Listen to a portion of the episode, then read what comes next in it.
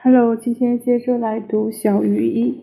如果你有头脑，你肯定会设法制胜这个制度，包括发明各种绕道，安排与上司做隐秘交易，堆积谎言，以及调动各种或明或暗的裙带关系。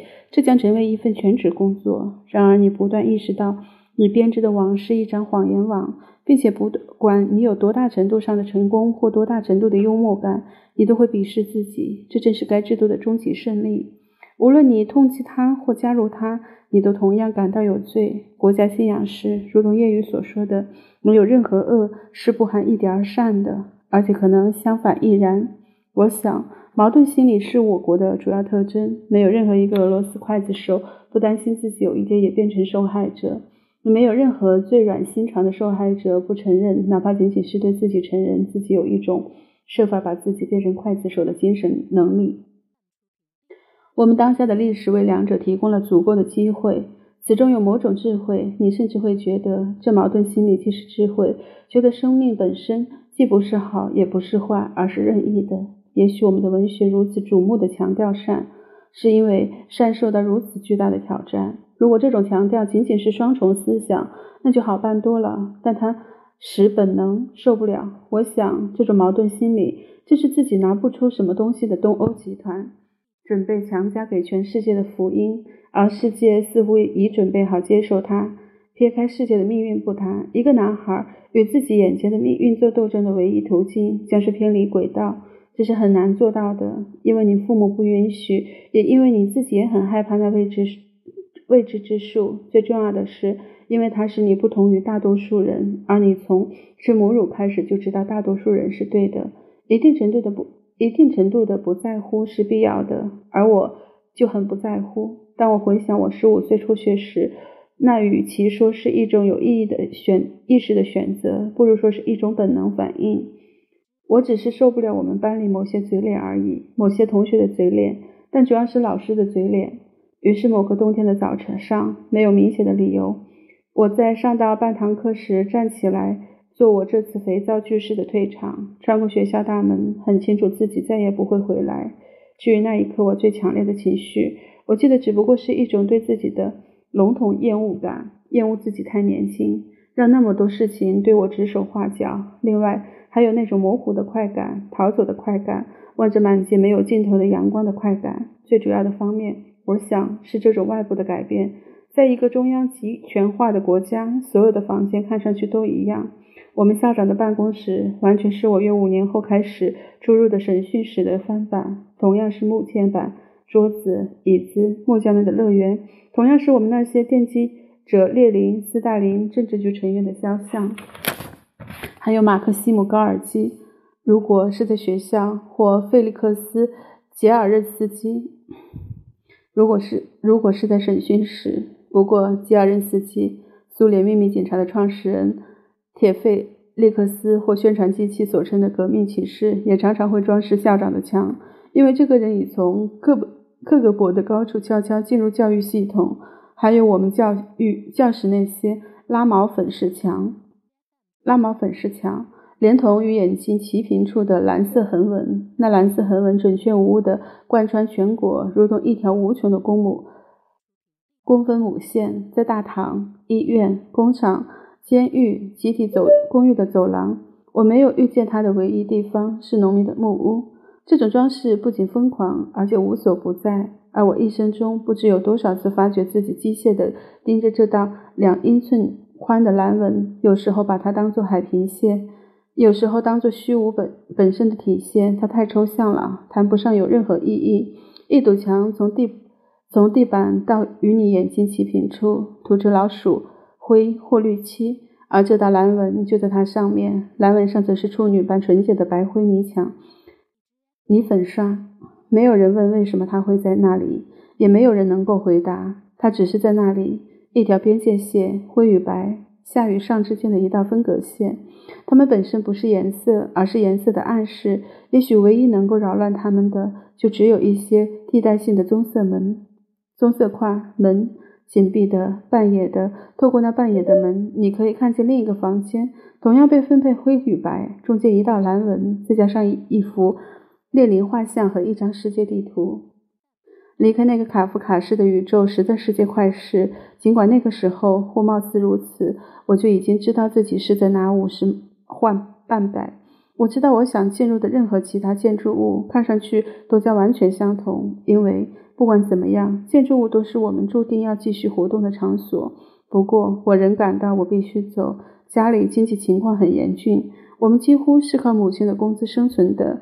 因为父亲在遵照某项认为犹太人在军队中不应拥有重要军阶的纯洁规定而退伍之后，一直找不到工作。当然，没有我的贡献，父亲也能把生活勉强维持下去。他们宁愿我完成学业，我知道这点。然而，我对自己说，我必须帮助家里。这几乎是一个谎言，但它看上去要好些。况且那时我已经学会了喜欢谎言，而喜欢谎言又恰恰是因为这个几乎。它锐化真理的轮廓，毕竟真理结束于谎言开始之处。这就是一个男孩在学校里学到的，而事实证明它是比袋鼠有用。不管是什么，谎言、真理或最有可能的两者的混杂，导致我做出这个决定，我都对他怀着无比感激，因为这似乎是我第一个自由行动。这是一种本能的行动，一次退席，它与理性没有什么关系。我知道这点，因为自此之后我就一直在都在退席，且愈来愈频密。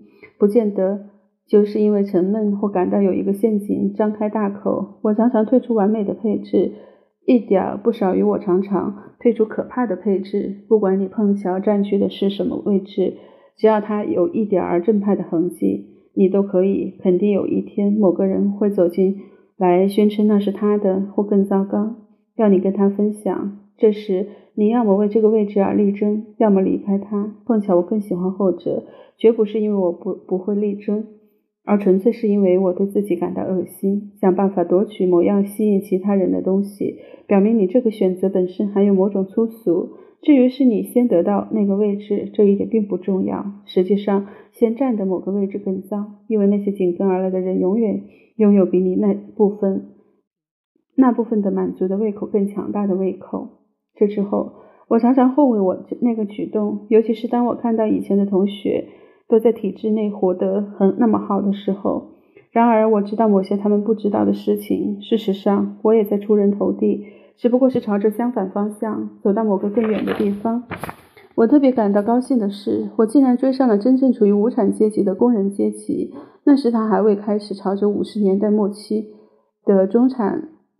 阶级转化，我在工厂打交道，是真正的无产阶级。那时我十五岁，开始当一个铣床操作员。马克思会一眼就认出他们，他们或者应该说我们，全都住在集体公寓里，四个或不止四个人，一个房间，常常是三代同堂，轮流睡觉，像像鲨鱼那样喝酒。互相争吵，或在公共厨房内，或早上在公共厕所前排队时与邻居吵架，以垂死的决心打他们的女人；在斯大林暴死时，或看电影时当众痛哭流涕，而且满口满口粗话，其频率之高，使得譬如飞机这种常用词会使一个过路人觉得是一种隐含深意的淫秽语；而在代表 A 级或别的什么国家而举行的公开集会上。则会变得灰色而冷漠的人海、人头之海，或举手的森林。工厂全是砖砌的，庞大，直接来自工业革命。它建于一十九世纪末，彼得的居民都把它称作军械库。它生产大炮。我开始在那里工作时，它还生产农用机械和空气压缩机。不过，根据覆盖几乎一切与俄罗斯重工业有关的事物的那七重秘密面纱，该工厂也是一个代号。六七幺邮箱。然而，我想，那秘密与其说是用愚弄某个国外国情报机构，不如说是用来维持某种准军事纪律。而这个纪律是确保产量稳定性的唯一法门。不管是用于哪一面，失败都是明显的。那些机器都是过时的，百分之九十是作为第二次世界大战之后的赔偿而从德国运来的。我记得。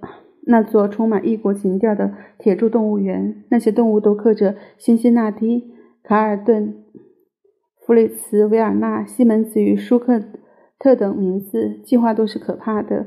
隔不久就就会来一道要求生产某件东西的急令，这急令会使你好不容易试图建立某种工作节奏、某种程序的努力乱成一团。但每季季每三个月结束，当计划就要告吹时，管理部门就会发出冲杀令，动员所有的人手来做一项工作。该计划就会遭到一场暴风骤雨的袭击。一旦发生什么故障，都没有备用零件，于是就会招来一群通常是半醉的犯罪的笨拙来试魔术。那些金属品送抵时将充满一个个汉口。实际上，每个人在星期一都会宿醉，更别说。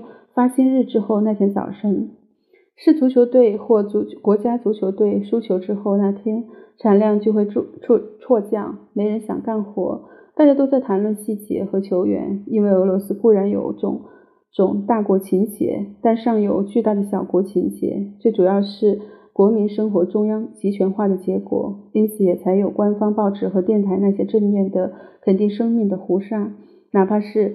在描写描述一次地震时也不例外，他们从不告诉你有关受害者的任何消息，而只是一味地歌颂其他城市和其他加盟共和国兄弟般的关心，歌颂他们向灾区提供帐篷和睡袋，或者如果是一场霍乱流行病，你可能只会在读到有关新疫苗的发现、见证我们最伟新、最新伟大医学成就的报道中才碰巧知道，整件事会显得非常怪诞。如果不是因为我必须非常早就起床，匆匆用乏味的茶水把早餐冲下肚，跑步去赶有轨电车，把我这颗浆果添加到旋有脚踏板上那一簇簇暗灰色的人类的葡萄中去，驶过蓝中带粉红的水彩似的城市，直奔我们工厂入口那间狗窝似的木门房。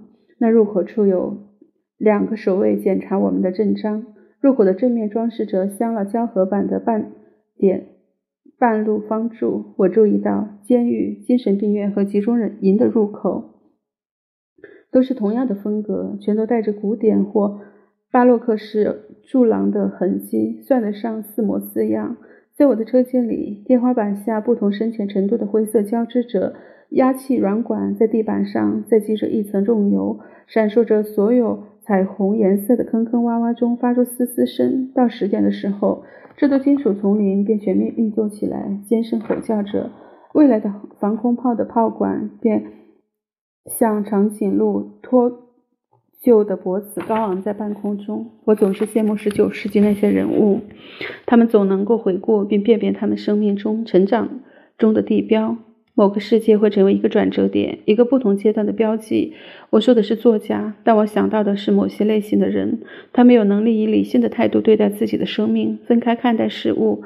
如果不是清晰的，我也明白这种现象因不仅局限于十九世纪。然而，我的生命一直都由文学来代表，要么是因为我的思想有某种基本缺陷，要么是因为生命本身是那种流动无定制的本质。